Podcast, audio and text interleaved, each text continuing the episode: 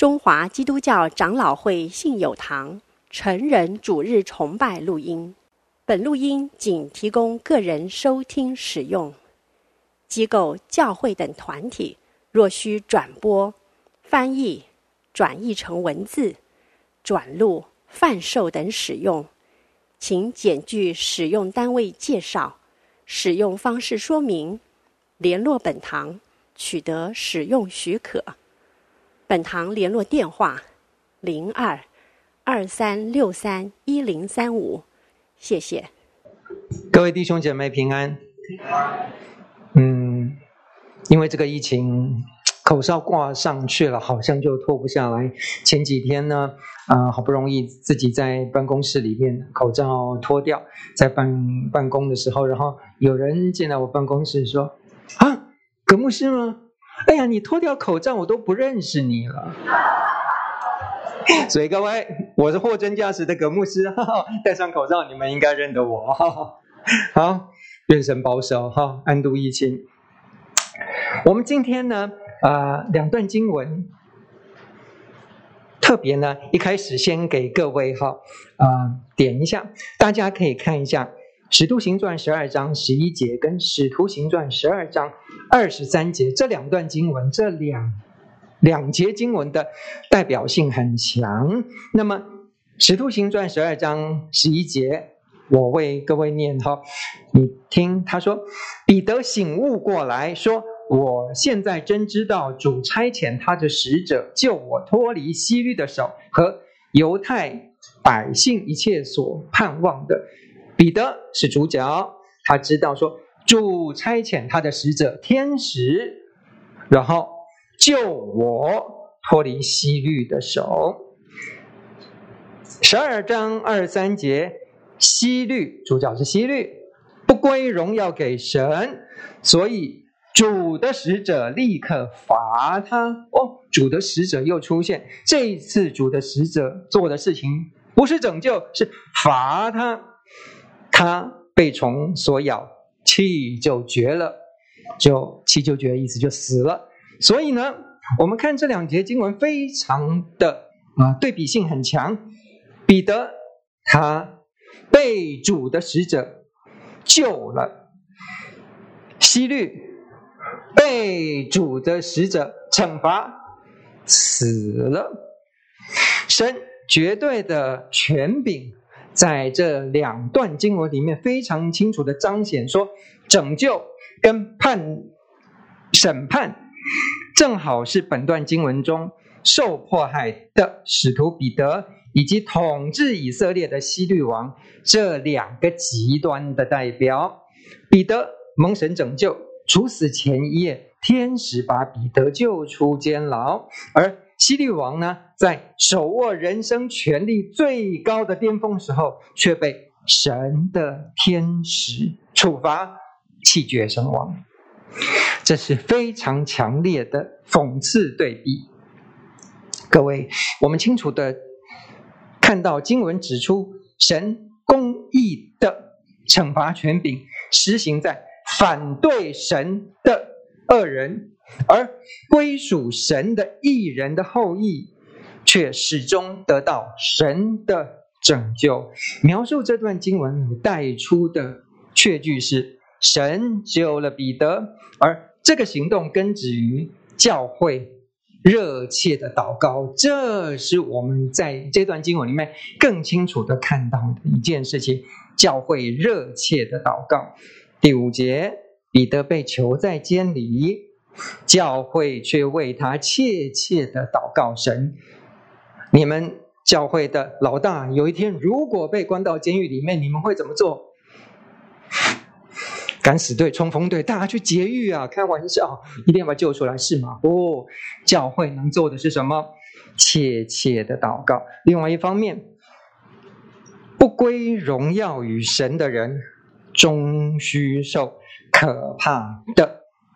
审判刑罚，二三节，希律不归荣耀给神，所以主的使者立刻罚他，被虫所咬，气就绝了。拯救与处罚这两个明显的对照，一直在推动的我们今天十二章的整个单元向前发展，而我们更看到一件事情：教会唯一所依赖、迫切祷告的这件事情，成了彼得完全交托神的拯救的支柱。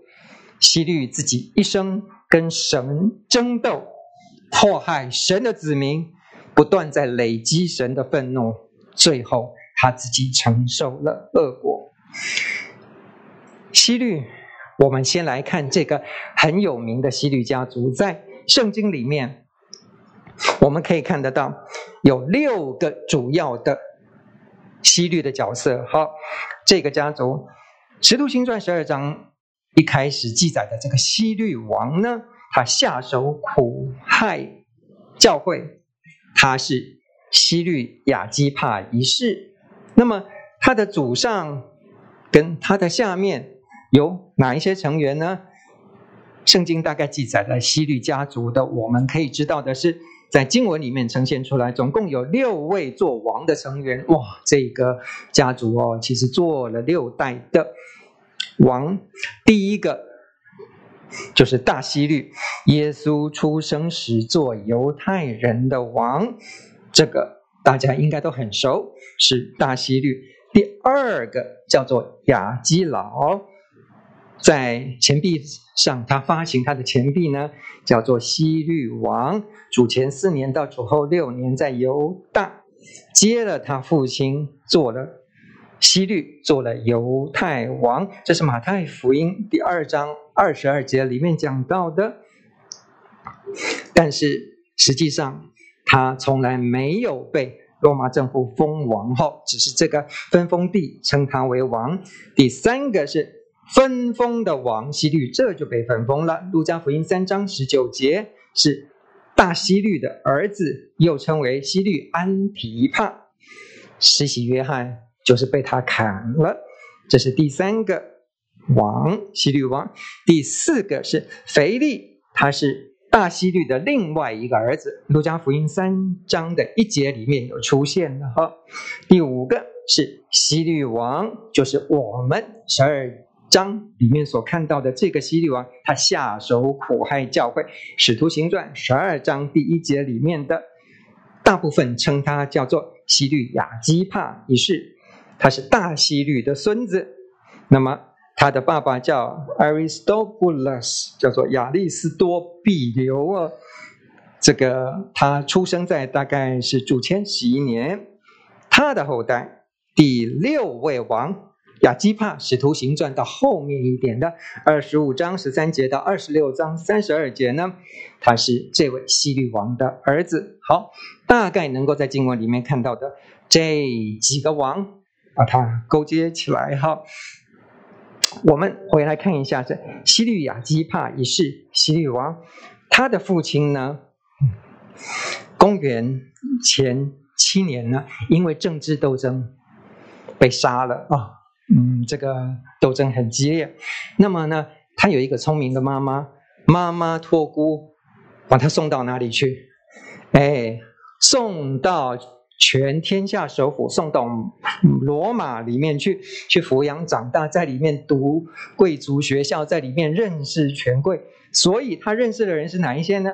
皇室，罗马皇室的人，还有一些啊很有身份地位的罗马的官员们的小孩都在那边上学。因此，他跟皇帝那个时候罗马皇帝的嗯提比留的侄孙。有一个叫该犹的很好，这该犹是谁？哎呀，押对宝了。后面该犹就做了王，罗马王哦。我们在初代教会的时候，有一位非常非常出名的历史学家，叫做约瑟夫，他写的犹太古史呢，哇，这个是很多初代教会时候所参考的一些啊、史据哈。那么。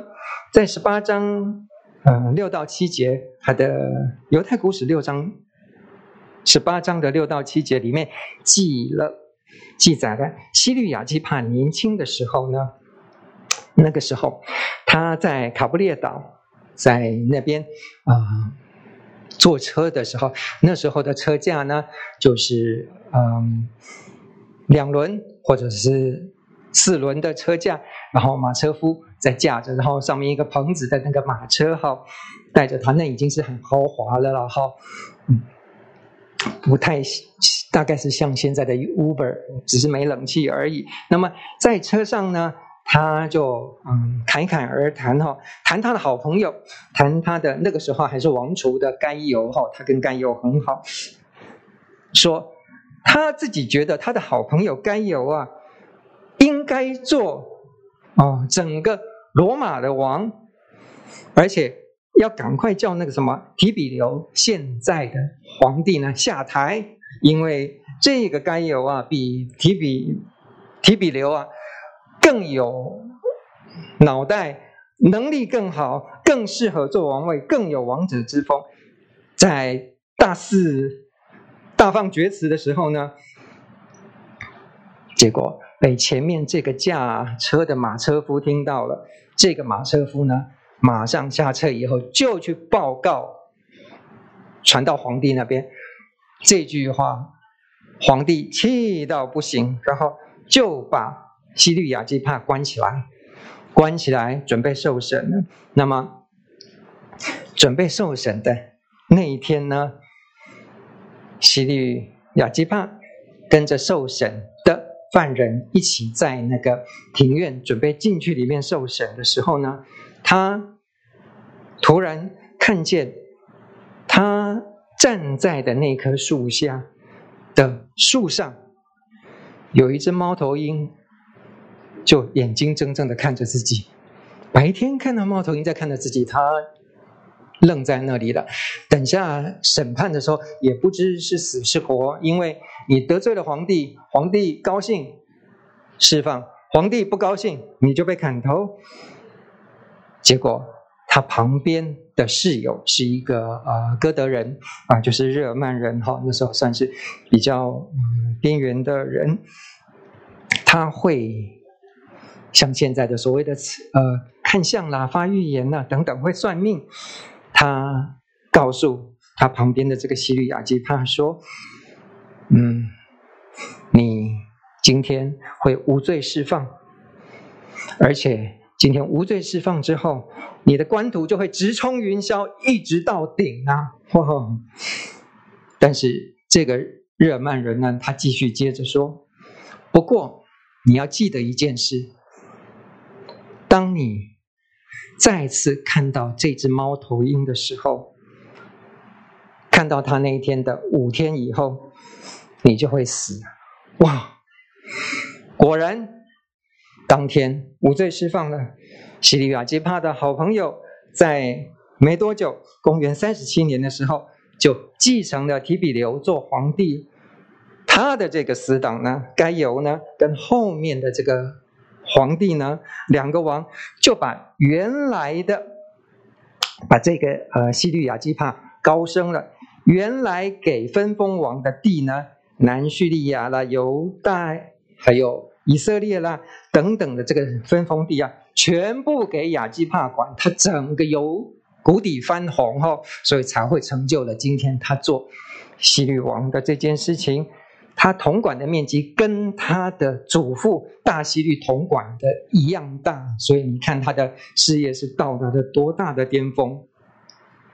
希律家族中呢，亚基帕在犹太人中间，他可以算是最有人缘的。犹太人都不喜欢希律家族，可是唯独这个希律亚基帕呢，他们对他的评价很好，因为他花了很多功夫跟犹太人建立关系哈，所以他。特别特别有结交的是那个时候的法利赛人哦，所以法利赛人居领导地位，跟他的关系很好。他们甚至承认他说：“嗯，他是个良善的犹太人啊。”希律家族怎么会是犹太人呢？他们封他做犹太人哦，所以你可以看得到犹太人对他的啊、呃、看法。多么的正面，那么他为了要讨好犹太人呢，所做的事情就是，大力迫害教会，因为那个时候犹太人非常非常排斥这些信主的基督徒，所以才会一连串的在后面发生了一些事情。就是《使徒行传》十一章十九节开始，什么斯提凡的事情之后呢？斯提凡被处死了之后，门徒四散，开始了。今天十一章的经文。希律下手苦害教会中的几个人，他用刀杀了约翰的哥哥雅各，为的是他见犹太人喜欢这事。这个背景是这样的：为了讨好犹太人，迫害教会，甚至使徒里面的雅各被杀了，为了讨犹太人的欢心。接下来在做的一件事情就是。又去捉拿彼得，那个时候的教会界的老大级人物。下一个就是抓你彼得了，就会接到第三节、第四节开始之后的彼得被抓的事情。那么，我们看第三、第四节非常生动的描述了彼得被捕跟被关的情形。哈，你会发现啊，彼得很特别，他其实。这对他来讲已经是不呃不会很紧张的事情，因为他是第三次被抓了哈。你一辈子被关过几次啊？人家彼得到现在就已经被关过三次了，但是每一次都没事哦，神都拯救了他。我们看啊，呃《使徒行传》第四章第三节、第五章第十八节，再加上今天记录，那个时候的。时间呢是除酵节，大概是犹太人他的算法是尼散月的十四到二十一日，这整段逾越节七天的期间。那么除酵节紧紧跟着逾越节，犹太人他的法律呢，这一段时间是要守节神圣的，所以不能够有审判，或者是有任何一些刑罚，只能把他拘留。看押关起来，等到节期过了再来审判。所以这是为什么彼得被抓了，然后关在监狱里面。这一天晚上是关的，第七天是最后一天，第二天就要把他提出来干什么？处死。拿了彼得以后，亚基帕这几天把他关在监狱里面，应该是关在。圣殿西北角落的安东尼亚楼里面，那么希律他很担心的一件事情是，这个彼得呢，他有太多次成功逃狱的记录了，所以呢，他非常的担心哈，他一定要彼得死。这一次用重兵看守，多重的兵啊！十六个兵丁日夜看守他，每日四班，每一班。四个人，四四十六，专门十六个人，一天二十四小时在看守着他，目的是要在逾越节之后，当着百姓办他，一定要有公开处决的仪式。这一段期间满了之后呢，他要让所有的犹太人，特别是啊法利赛人这些权贵的。更喜欢他，因为他把教会的头把他除灭了。但是呢，啊，希律王他很担心一件事情是，耶路撒冷他有太多太多的同党了，特别提防有有人可能要劫狱，有人可能会把像前几次一样，不知道为什么被救出去了，所以这个绝对是个重刑犯，一定要。二十四小时轮班看守他。现在到了节期的最后一天晚上，更不能出事。第二天，他要正式被审讯，而且处死了。可是，我们看到经文里面，各位设身处地想一想，彼得换成是你的话，你那天晚上你会干什么？第二天，你知道你绝对是难逃一死，因为。太多的重兵在这边防守你，你根本跑不出去。但是我们看到很特别的一件事情是，彼得没有任何的担心，没有任何的害怕，反而他完全安心的睡到唔知郎，整个一直熟睡，天使怎么叫也叫不醒，谁怎么叫也叫不醒。兵丁跟他两个人绑在一起，左手左脚的手铐脚铐跟这个兵丁摆在一起，右手的手铐脚铐跟另外一个兵丁摆在一起，前面铁门后面还两个兵丁在外面看着他，两个兵丁的后面又有一道铁门，总共两道铁门加上两个兵丁这样子靠着他，他居然还是能够睡着。而且知道自己第二天准备要受审了，是很特别的一件事情。各位，正常人怎么能够做到这件事情呢？我们后来发现，嗯，杜家在记述这些事情的时候，特别在记彼得在腓立比被关的时候，同样的一个情形的时候，彼得做什么？在十六章二十五节。彼得跟西拉他们一起在监狱里面，也是被铐着木狗铐着的时候，他们一边在祷告，整天在祷告，整天在唱诗，也是不担心。这两件事情让嗯古教父屈列多摩写下这样子的评语，他说：“嗯，读者们呐、想想看你们如何面对死亡。”醒着的时候，保罗唱诗赞美神，而彼得安然的睡觉，这就是最美的面对死亡的方式。好，彼得跟保罗都是路加心目中的英雄级的人物，真的能够淡然的。看待死亡，他们是怎么办到的？我们来看一下第五到第九节，彼得被救的过程，大概分成五个阶段。第一个是拯救来的恰到其时，是在第五节，希律要将他提出来的前夜。你说把他救出来的时间在什么时候？不早。不晚，就是要在那个剧情最高潮的时候，第二天要被砍的时候，第二天要被杀的时候，然后这个时候把他救出来。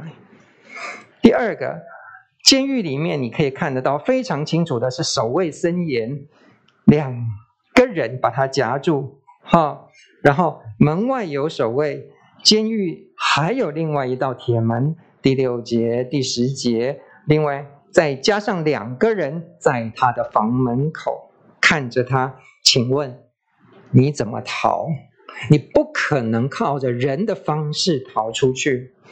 第三个，我们看到第六节，彼得他是全然无助、全然被动的。第六节是铁链从他的手上脱落。第七节，他完全遵照天使的吩咐行事，束上带子。第八节，穿上鞋子，然后披上外衣，然后跟着我来。这个一动一动都是他在睡梦之中，根本是快醒不过来。你在熟睡起的时候，突然有人把你摇起来，叫你穿鞋子、穿裤子、穿衣服，然后跟着我来。你能怎么做？你还真的连回嘴的力量都没有。你在他半梦半醒之间啊，怎么说就怎么做吧，跟着就这么做了，是这样子的，跟着天使走出来的。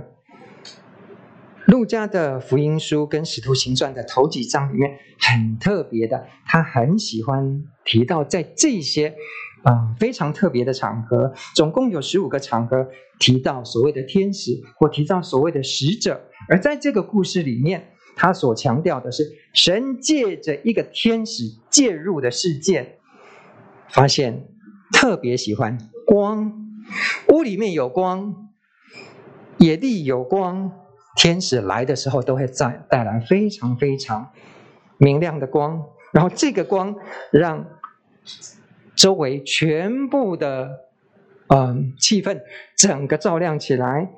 接下来照亮的就是这些拯救的动作，然后一动一动的把彼得救出来，而彼得本身还一直处在半睡半醒的状态，他根本不确定自己到底是在真实的走出来，还是在做梦。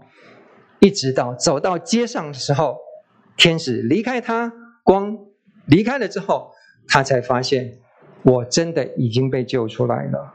而这个时候，更重要的一段记述是第四点，教会的祷告，第五节、第十二节，再来是彼得被救了之后，第五点，教会惊喜的完全不敢相信，说彼得怎么这次又被救出来的？在第十五节、第十六节，各位，我们。发现，在这段记述里面非常鲜活的记载说，彼得睡着，天使推他，把他叫醒，铁链脱落，天使吩咐他穿衣服，然后好像很有次序的说，第一个做这件事情，第二个做这件事情，第三个做这件事情，你怎么做那么慢呢？我是来救你的，不是来。不是在度假村呢。天使说：“你赶快起来吧，不要再睡了。穿上鞋子，束上带子，穿上外衣，跟着我来。穿过了走廊，走过那些在当班的那些士兵，到底发生什么事情了？也就让他们这样子走出来。然后这些铁门发生什么事情的？自己的锁自己掉下来了。”彼得真的不知道他到底是在现实还是在梦境。出狱以后，天使离开了之后，剩下彼得真的慢慢醒过来。他想说：“啊哒，接下来我是要干什么？站在这么晚的也没公车，哈哈，捷运也没，那我现在要去哪里？”第一个想起来是啊，回马可楼，大家都在那里。一回去，所有的人中间，他讲的一件很重要的回应是，回到他的教会里面去。第十七节里面，哈，十七节经文，大家可以去看一下，他在回应，他在诉说这段时间。人家说：“你怎么会又出来了？”他回答的是十七节中是主。怎样领他出监？是主怎样领他出监，而不是讲自己的惊险逃狱的过程。主角是主怎样领他出监。神在彰显拯救的神迹的时候呢，都会在一个场合，是在人。承认他完全无力自救，这里面从来没有任何人可以救他，从来没有自己能够自夸说“我怎么逃出来的”，而是迫切的等候神的时刻出现。这是教会所做的事情，在迫切的祷告。彼得这一次的经验，结论是向人家诉说主怎样领他出监。而非自己如何逃出监狱。各位弟兄姐妹，你没有被关过，好，我想是的。但是你有受过很多的困难吧？你有神带领走出来的经验吧？你有上来做见证的经验吧？你在做见证的时候，你在诉说这些事情的时候，主角是谁很重要，这是一个福音。任何时候都是传福音的机会，包括连你被关，包括连主怎么拯救你，都是传福音的机会。看你怎么诉说这件事情，是你怎么度过这个难关，你怎么经历过这个凶险，还是主怎样带你出监，主怎样带你经过难关？主是主词，你是受词，这。你的经验就成为非常非常棒的见证神恩典的机会，这才能打动人心。我们看到祷告的功效，《使徒行传》十二章第五节，彼得被囚在监狱，教会为他迫切的祷告，祈祷神。耶路撒冷的教会永远不会记得彼得。前面两次被囚的经验，第一个是第四章第三节，使徒行传第五章第十八节，彼得、约翰落在公会的手中，而彼得、约翰如何与教会其他人一同祷告，并且肯定神的掌权，虽然也肯定希律王安提帕，还有本丢比拉多、外邦人以及犹太人设计谋害耶稣，这些都是神仍然掌权的证据。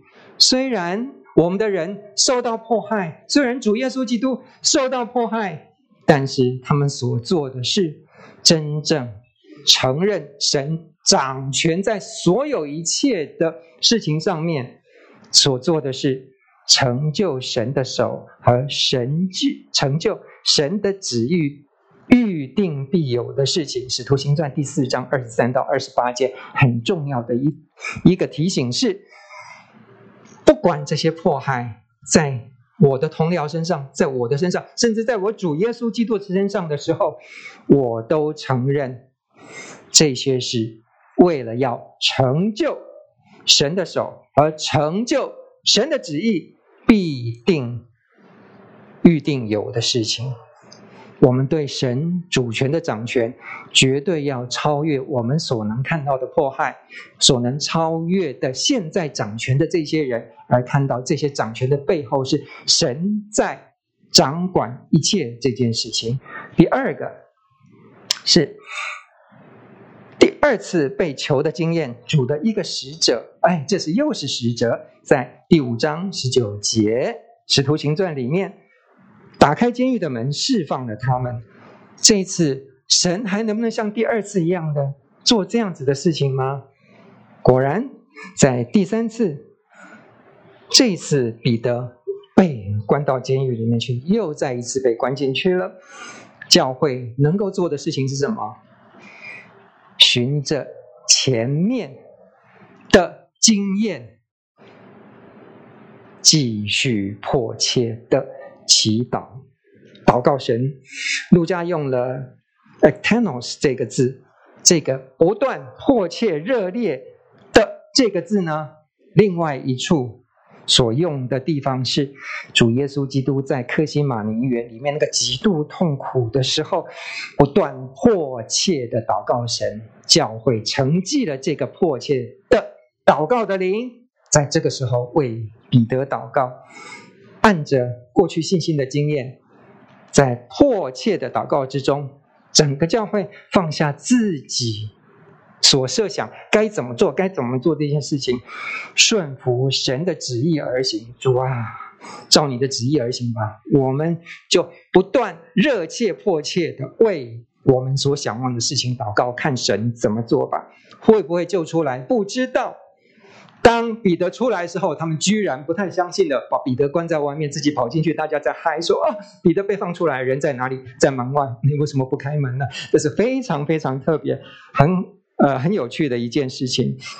这一个信心的回应，我们迫切的祷告之中，才能够把自己所设想的所有的东西都放下，我们才能。顺服神的旨意而行，我们怎么知道我们的祷告是蒙神应允的呢？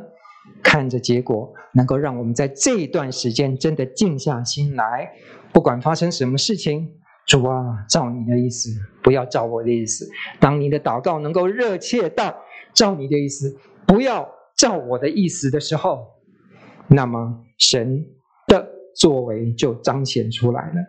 合神心意的祷告，神会用他决定用神迹或者用其他方式去去应允你教会的祷告，并且把狱中的彼得救出来。这是这一段我们在教会迫切祷告里面非常清楚学习到的事情。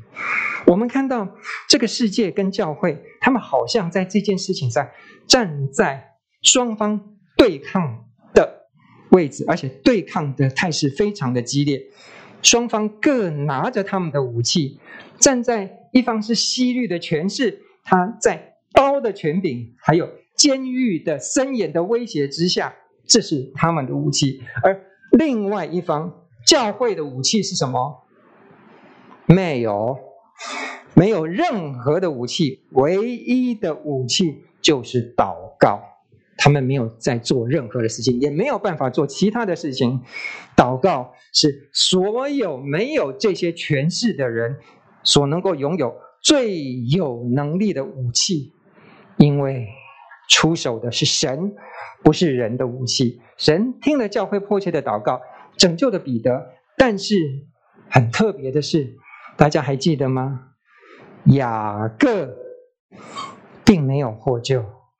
而为主殉道，第二节一开始就告诉我们，希律用刀杀了约翰的哥哥雅各。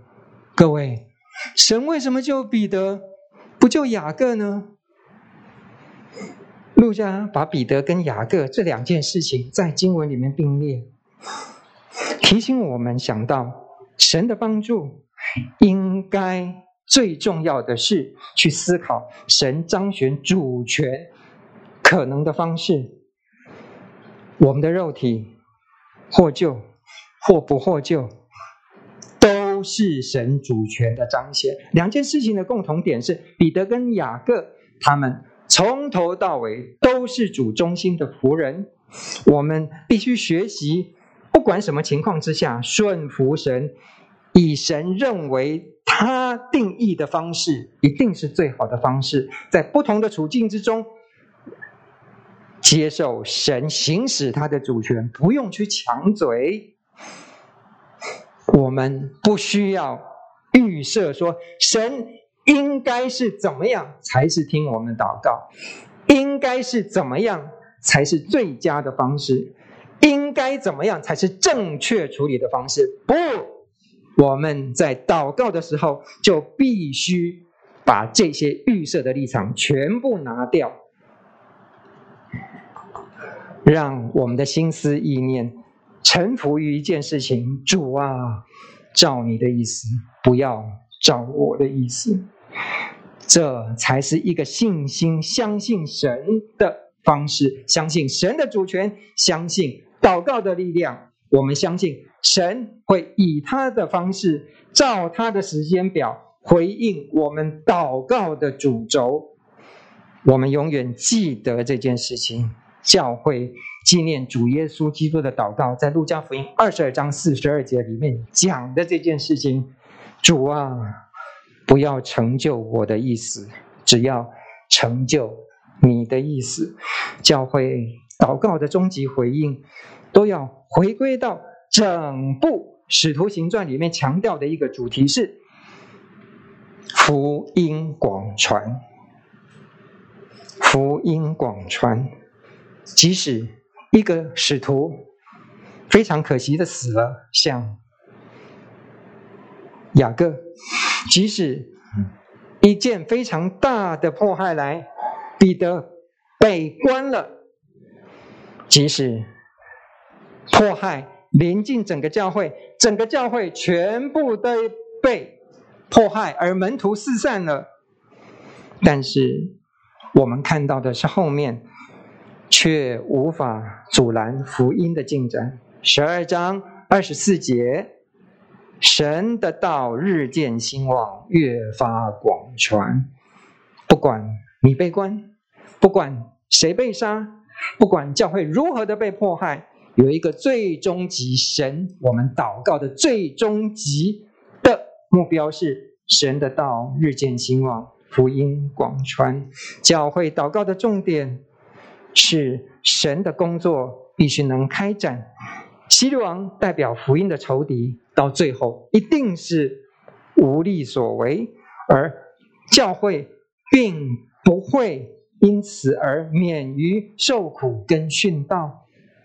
神的仆人也会受苦，会被锁链捆绑，但是神的道必定广传，福音必定得胜的信念必须贯彻到我们每一个祷告里面，贯彻到教会里每一个决定，教会的每一个联系，都要在福音广传。这件事情上成为祷告祈求的主轴，我们再回来看一下第二十到第二十三章，看一下这位呃希律王他的结局怎么样？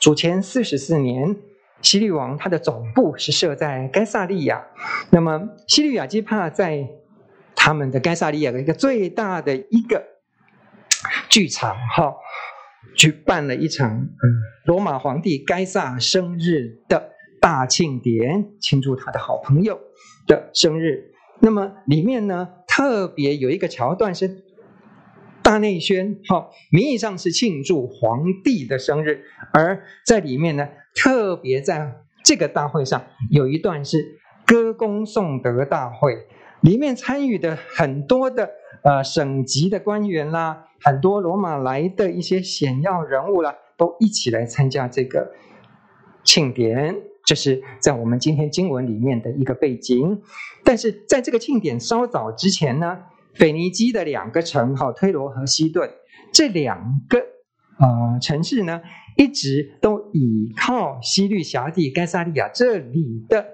粮食供应，但是这两个城呢，不知道为了什么事情。得罪了个希律，让他非常的生气，所以他马上采取了断粮的措施。哇，这两个城市一下子货架上全部都空了，怎么办？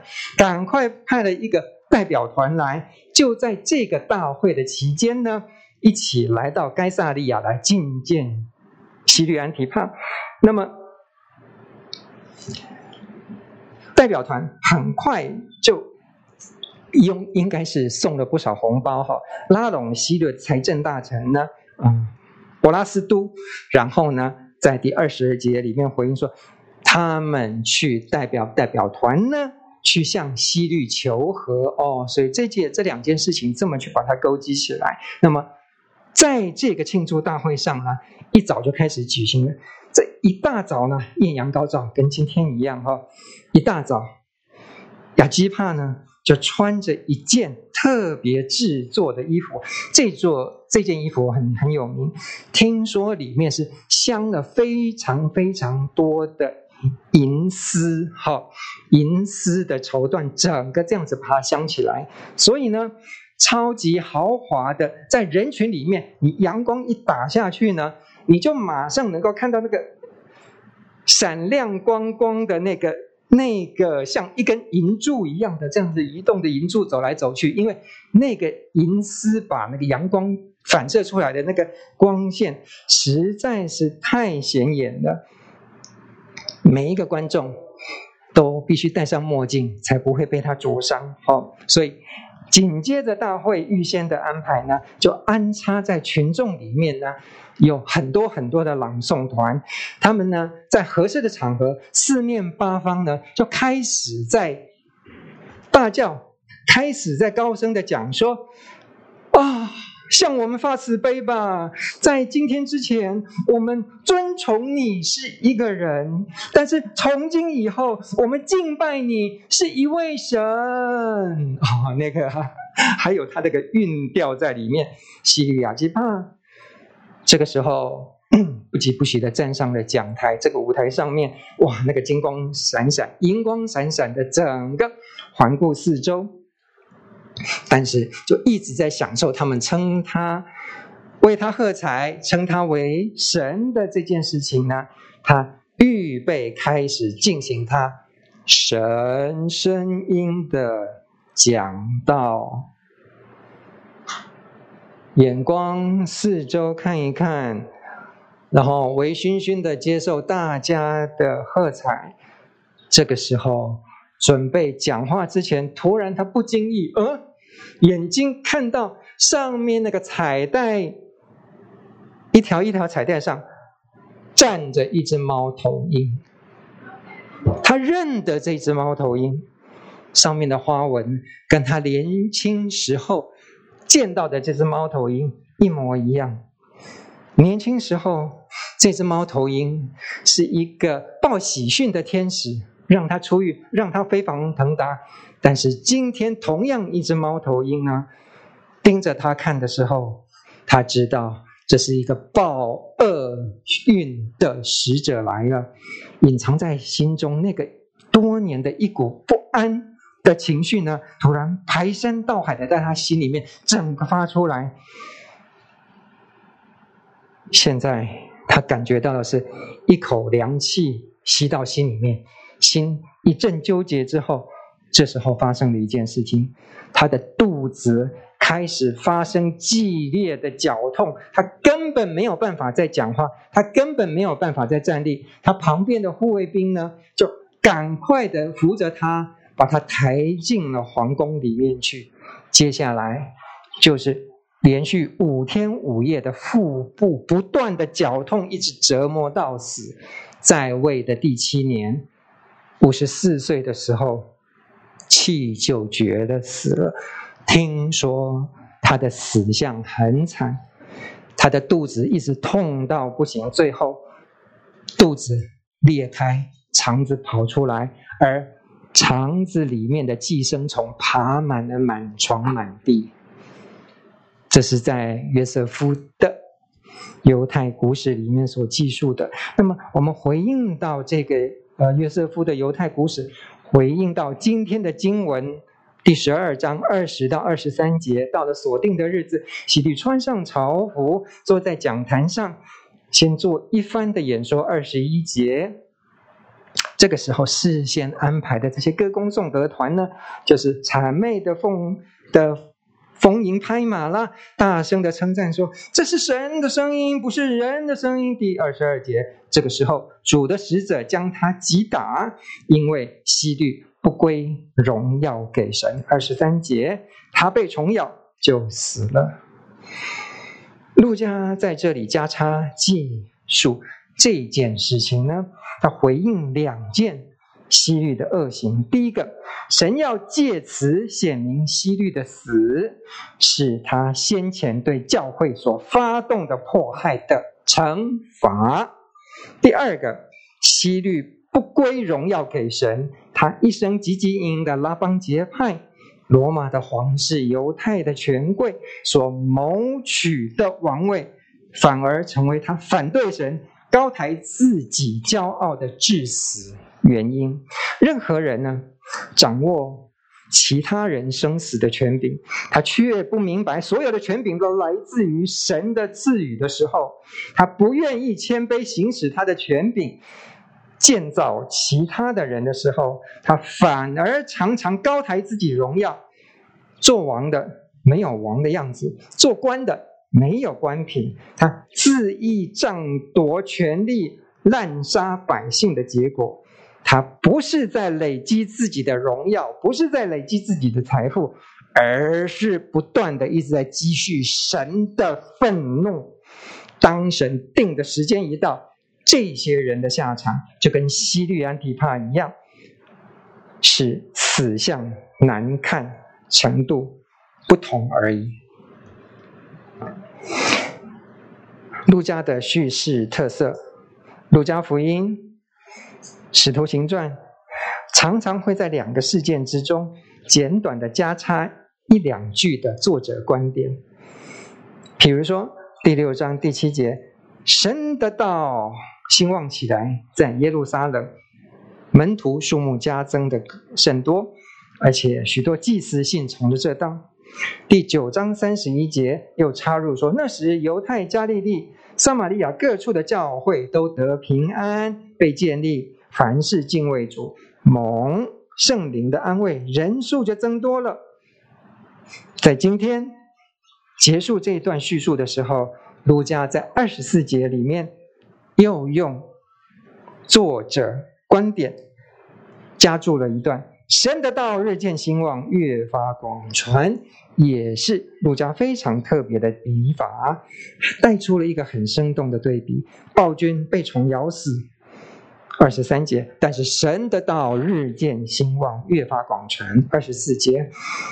气绝这个词呢，二十三节原文用过去式。意思是已经完成的动作，已经死了，表示迫害已经过去。然而很有趣的是，兴旺跟广传却是用未完成式，意思是什么？就是开始持续在进行。这个暴君的气一绝了，过去事情神的道就越发广传，就开始现在未完成进行时，不断的兴旺跟广传。抵挡福音的希律安提帕受神的惩罚而死，而彼得被神拯救、拯救、审判、拯救、惩罚并排出现。我们看见神保护的人跟被他审判的人对比，在十二章的开头，希律亚基帕在。穷追滥打追捕教会领袖的时候，在这一章结束的时候，希律被击倒，然后死亡。在这一章开始的时候，雅各被处决，彼得在监狱之中，希律好像是占尽上风。但是在这一章结束的时候，希律死了，彼得得释放，神的道被广传，神的工作不因雅各的死，不因彼得的离开。或是暴君的迫害而停止，神的大能就是这样胜过人敌对的计谋，并成就神自己的心意。或许神容许暴君在一段时间里面张牙舞爪、大吹大擂，迫害教会，抵挡福音的传播，但是没有办法长久。最后，他们的骄傲终于会被毁灭，肤浅的荣耀也会旋即消失。各位，我们思考一句经文，《箴言》十一章二十一节：恶人虽然联手，必不免受罚；一人的后裔必得拯救。我们的一生会面临很多很多的选择，我们的一生会有很多很多不同的际遇。你有可能手握权柄，你有可能被困难绑住，但是你不管在什么环境都有选择。你可以选择掌握自己的荣耀，掌握自己的权利；你也可以选择完全无助的求神拯救。重点是什么？尊主为大，重点是什么？求神的旨意行在我身上，求神的旨意行在我的每一个脚步。这是聪明人的选择，这是神子民的选择。我们一起祷告，亲爱天父，谢谢你赐下耶稣基督，成为我们众人的救赎之泉。道成了肉身，住在我们中间。福音的大能在我们生命中展现。因着福音，我们每一个人都有了重生的喜乐；因着福音，我们每一位因而有了永生的盼望；因着福音，我们每一位都成了福音的使者。求圣灵动工，这福音的大能实时改变我们，让我们获处丰富时不至于骄傲，获处捆锁时不至于失望。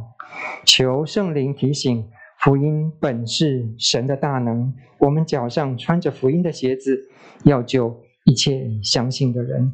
求圣灵充满我们，因我活着就是基督，我死了也有益处。奉主耶稣基督的名祷告，阿门。